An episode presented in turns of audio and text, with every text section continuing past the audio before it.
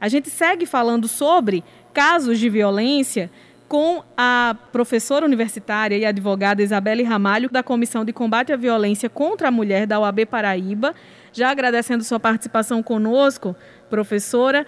E a gente começa a conversa falando sobre um projeto que foi votado nesta semana na Câmara dos Deputados sobre violência psicológica. Sempre que a gente fala sobre violência contra a mulher, a gente fala das várias violências que muitas mulheres são vítimas e essa violência psicológica, muitas vezes, por ser invisível, entre aspas, acaba ficando em segundo plano. A violência física acaba sendo, por ser, deixar marcas no corpo, acaba sendo, sendo tendo mais foco. Vou começar perguntando a, a, você sobre o que é essa violência psicológica e que esse projeto que foi aprovado na Câmara dos Deputados prevê como punição para o agressor.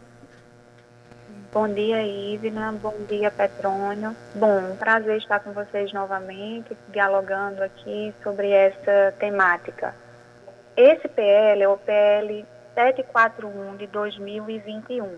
Ele traz a violência psicológica como crime, a violência psicológica contra a mulher. Ele traz uma série de alterações de aperfeiçoamento legislativo no combate à violência contra a mulher como um todo. É importante a gente colocar que uma das inovações, uma das propostas do PL 741, Ivna, é justamente trazer o feminicídio como um crime autônomo, como um tipo penal autônomo. Hoje nós temos o feminicídio enquanto um tipo de homicídio qualificado. E aí, com esse PL, nós vamos ter, caso seja aprovado, obviamente, vamos ter o, o feminicídio como um tipo penal autônomo, medidas mais enrijecidas com relação à punição em relação a esse penal. E aí nós temos a inserção do artigo 132A, que é a tipificação dessa violência psicológica contra a mulher. Como você vinha colocando, a violência contra as mulheres, ela não ocorre apenas na forma física, né? São outras formas. A Lei Maria da Penha, no campo da violência doméstica, traz a descrição dessas formas de violência. E no caso da violência psicológica, nós temos um, um, um grande problema, que é justamente a invisibilidade. Né? A Lei Maria da Penha ela define, isso é muito importante, e dá às mulheres que são vítimas da violência psicológica a possibilidade de pedir proteção. A Lei Maria da Penha inaugura uma série de medidas integradas de proteção, porém ela não tipifica. Ela não traz ali uma pena para esse tipo de prática. Para isso, nós precisamos recorrer à legislação penal. E o Código Penal, ele não traz a previsão desse crime. Então, com esse PL 741, caso venha a ser aprovado e caso tenhamos aí essa promulgação, nós teremos esse tipo de, de violência agora enquanto, enquanto crime reconhecido pela legislação penal. E o que significa a violência psicológica, no que ela consiste. A proposta traz a definição desse, desse crime como uma exposição à mulher a um risco de dano emocional que venha prejudicar, perturbar o pleno desenvolvimento da mulher, visando ali degradar, controlar suas ações, comportamentos, crenças, decisões, mediante ameaça, mediante constrangimento, humilhação, manipulação, chantagem, ridicularização, enfim traz ali uma série, traz ali uma definição que, na verdade, uma definição inclusive muito ampla, mas que na verdade visa proteger a saúde psicológica e a autodeterminação da mulher, como traz a redação do projeto. Tá? A, re, a pena prevista será de reclusão de dois a quatro anos e a possibilidade de multa também, Ivna. Então, é uma forma de é, tentar, inclusive no campo preventivo mesmo, evitar um maior número de feminicídios. Né? Nós sabemos que os primeiros, os estudos mostram que os primeiros sinais da violência contra as mulheres que desembocam ali no feminicídio vêm muitas vezes manifestados ali através da violência psicológica. Então é uma forma de prevenir também, não só punir, mas prevenir também esse tipo de violência. E o PL também, Ivna, traz os crimes de perseguição, os chamados stalkers, né?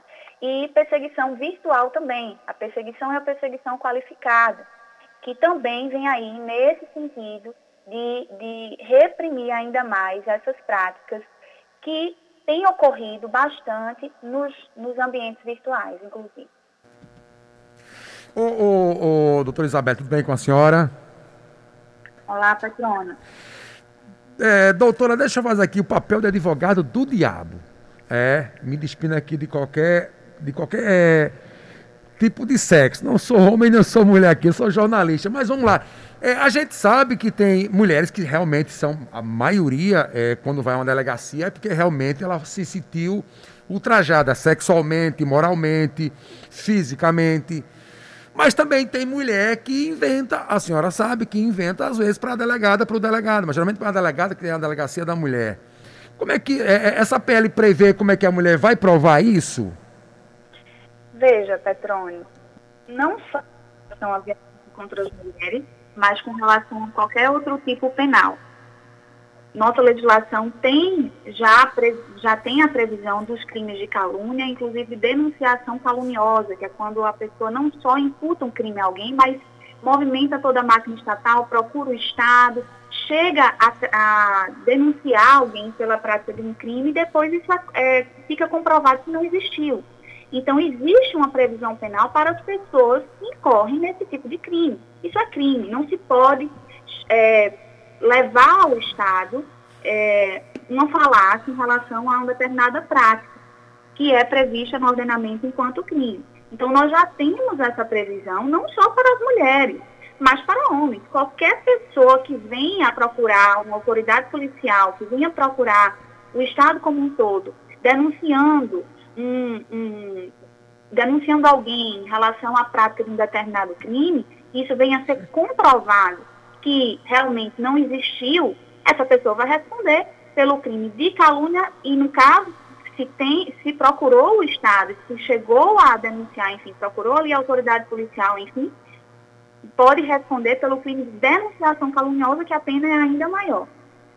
E tem alguns casos, pegando o gancho nessa, nessa pergunta que Petrônio fez, de a gente sempre fala sobre os relacionamentos tóxicos e que a mulher que está dentro do ciclo de violência muitas vezes, sobretudo quando não tem a violência física, ela pode nem perceber que está num ciclo de violência porque a relação é pautada numa pressão, numa coação, depois de, de um, um momento agradável que, enfim, vem, já vem, é comum quando se fala sobre ciclo de violência passar por essa, essa violência psicológica. E muitas vezes o homem alega não saber que estava sendo violento, que está coagindo. Então, é possível que depois que haja uma denúncia, o homem alegue que não sabia que aquilo é violência e isso amenize a pena, por assim dizer? Não, não só com relação a esse tipo de, de, de crime, mas com, que, com relação a qualquer outro crime que esteja previsto no nosso ordenamento. Não se pode alegar desconhecer a existência de um, de um tipo penal previsto no ordenamento jurídico. Agora, agora com relação à violência psicológica, é, nós temos, como eu vinha colocando, esse desafio ainda maior, realmente, inclusive por em parte do, do, contexto no qual, cultural no qual nós vivemos e que nos mostra, inclusive o Fórum de Segurança Brasileiro, que foi divulgado nessa semana, nos mostra aí a, a realidade do nosso país é, com relação à violência contra as mulheres, por ser um problema que tem, que tem influência bastante cultural, ele está enraizado aí nos costumes sociais, culturais, por vezes é naturalizado. É naturalizado nas relações familiares, é naturalizado nas relações afetivas. E quando vem ocorrer a violência física, nós já temos um cenário de violência psicológica, de outras formas de violência, que não era vista como tal. Então, as políticas públicas de conscientização, elas são muito importantes. Os centros de referência da mulher, que a Lei Maria da Penha inaugura, são muito importantes, para que as mulheres sejam acolhidas, sejam acompanhadas psicologicamente por uma equipe multidisciplinar, sejam fortalecidas nesse processo e tomem a decisão, se for o caso, obviamente, de romper com o ciclo da violência como você bem colocou, Isma, o ciclo da violência, ele é um objeto de estudo na área da psicologia, é um fenômeno que é estudado, que é comprovado, não é simples romper o ciclo da violência, são muitos laços subjetivos que estão inseridos nesse contexto. Nós não podemos abordar a violência doméstica contra as mulheres é, da mesma forma que nós abordamos uma violência urbana, por exemplo. São relações é, familiares, afetivas, existem laços aí, existem filhos, existem outras pessoas nesse contexto. E dentro da cultura que nós vivemos, como eu vinha colocando, por vezes essas práticas são invisíveis, são vistas como naturais. Então isso precisa ser rompido, porque o, o Brasil, pelo que os dados nos trazem, nos colocam, os dados oficiais, é, inclusive está no ranking mundial, quinto país em morte de mulheres. O número de feminicídios é alarmante, que é um crime cometido contra a mulher em face da condição do sexo feminino. No, no, no último Fórum de Segurança Brasileiro de 2020, é, nós temos o dado de 89,9% de feminicídios praticados por companheiros ou ex-companheiros das vítimas. Então, das mulheres que morreram em fase do feminicídio, esse feminicídio foi praticado por companheiros ou ex-companheiros das, das vítimas em 89,9% dos casos. É um dado que nós não temos em relação aos homens. Né? Não há nem como comparar. Então, a problemática está posta e a legislação acaba sendo aperfeiçoada nesse sentido, mas só a legislação ela não é suficiente. Um trabalho como o de vocês nesse momento, de conscientizar a sociedade, é importantíssimo. Nós precisamos transformar o pensamento, os costumes, conscientizar a sociedade de maneira geral, que as relações familiares, as relações afetivas, elas precisam ser pautadas no respeito, na valorização da pessoa, no respeito à pessoa humana. Essa pesquisa que a senhora citou, que foi publicada nessa semana, né, encomendada pelo Fórum Brasileiro de Segurança Pública e realizada pelo Instituto Datafolha, ela fala de violências que acontecem dentro de casa e aconteceram nesse período de pandemia, mas que vai além dessa violência do companheiro contra a esposa, namorada, companheira. Também tem violências cometidas entre outros parentes também contra mulheres, não é isso? Sim, sim. É, o levantamento é feito com relação a todas as formas de violência contra as mulheres no âmbito doméstico e observando todos os sujeitos ali envolvidos. É, a violência praticada por companheiros e ex-companheiros, sem dúvida, ela está numa escala muito maior em relação aos demais sujeitos, mas nós identificamos sim outros parentes, outros familiares. Pelos dados que foram divulgados, é, já é possível confirmar que uma em cada quatro mulheres foi vítima de algum tipo de violência na pandemia no Brasil, em especial no contexto familiar. E é o contexto familiar que pode ser do pai, pode ser. Tem, é, a pesquisa considera também a violência da mãe com filhos, ou considera de filhos com as mães também, não é isso? Todos os sujeitos, Ivna. Tem uma cultura no Brasil, é, e por isso que talvez é, e por isso que essas leis existem, por isso que essas violências são tão frequentes, e infelizmente dependem de, de, uma cultura machista que se tem no Brasil, e de uma cultura que leva as mulheres a pensarem sempre é, diferente do, do que muitos homens pensam, né? A relação e a mulher continuar nessa relação, mesmo quando é problemática, buscando uma melhoria. Então, por isso que pode não ser tão simples apenas separar, como muita gente pode estar ouvindo agora e pensando, não, mas separa, vai cada um viver sua vida. Só que, por vezes, esses homens que chegam a agredir ou a matar as companheiras, eles as veem como propriedades deles independente do que eles fizerem de traição ou de agressão, né? Isso, é justamente essa questão cultural que nós, nós estamos conversando, né? Não basta a lei dizer, não basta a lei colocar, reprimir. Isso é importante, mas não é suficiente.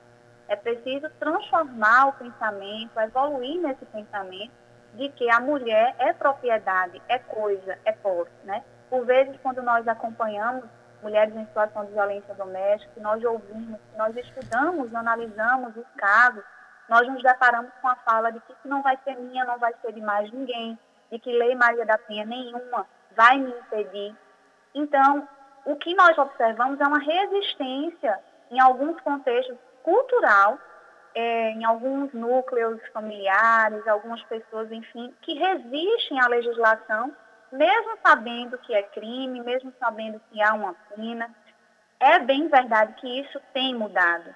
E é bem verdade também que nós precisamos considerar que esses dados de violência doméstica contra as mulheres, esses dados que, que nós estamos constatando diariamente, eles também estão agora sendo cada vez mais visíveis para nós.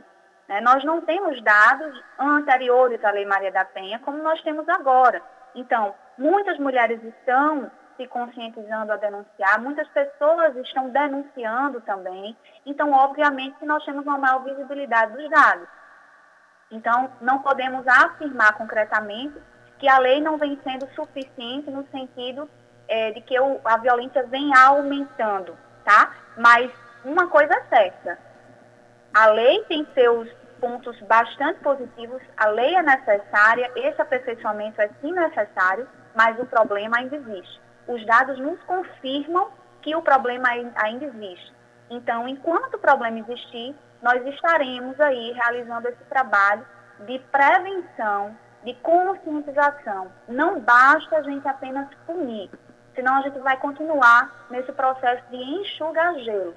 Então, nós temos que conscientizar. Então, esse pensamento de que a violência psicológica não é violência, que isso é natural, que isso é comum, precisa ser modificado. Talvez a inserção desse tipo penal, que ainda não é certa, mas tem, foi aprovado pela Câmara e segue aí é, o, todo o caminho legislativo necessário. Se for aprovado, nós vamos ter aí uma maior notificação, inclusive uma maior notificação desse tipo de violência que enfrenta esse problema de invisibilidade. Ô, doutora Isabel, para encerrar da minha parte, o que é que o homem tem que fazer? O homem tem que ficar pianinho? O que, é, o que é que a senhora diria para os homens que estão nos ouvindo nessa hora? Como ele se adequar a essa PL 741 que pode ser aprovada pelo nosso Congresso, doutora Isabelle? Respeito. Respeitar entender que um relacionamento afetivo, não só afetivo, qualquer relacionamento, né, precisa ser cultivado com respeito, com igualdade. Nenhum homem é superior a uma mulher e nenhuma mulher é superior a um homem. Somos todos iguais. Essa polícia que está colocado na nossa Constituição, é o que rege o nosso ordenamento, que nos guia, tendo aí a dignidade da pessoa humana como cerne do nosso ordenamento. Ninguém tem direito de agredir, de desrespeitar e entender que a violência psicológica é uma forma de violência. Muitas mulheres que passam por esse tipo de situação chegam a relatar antes que ele tivesse me batido do que se ele tivesse me dito que ele me disse. Óbvio que nós não podemos colocar numa balança qual é a violência mais importante, qual é a pior. Não podemos fazer esse tipo de comparação mas pela escuta das mulheres que sofrem esse tipo de violência, que muitas vezes entram até num processo de adoecimento, nós não podemos desconsiderar que a violência psicológica é uma forma de violação aos direitos humanos, como diz a Lei Maria da Penha e os tratados internacionais dos quais o Brasil é signatário. É preciso mudar a forma de se relacionar no sentido de respeitar. E isso vale também para as mulheres. Ninguém pode agredir, é, é, ameaçar e contra a saúde, a integridade psicológica de alguém. Queremos agradecer sua participação conosco, Isabelle Ramalho, advogada, membro da Comissão de Combate à Violência contra a Mulher da OAB Paraíba. Muito obrigada e uma boa tarde para a senhora. Obrigada, Ivna. Obrigada, Petrônio. É um prazer todo meu.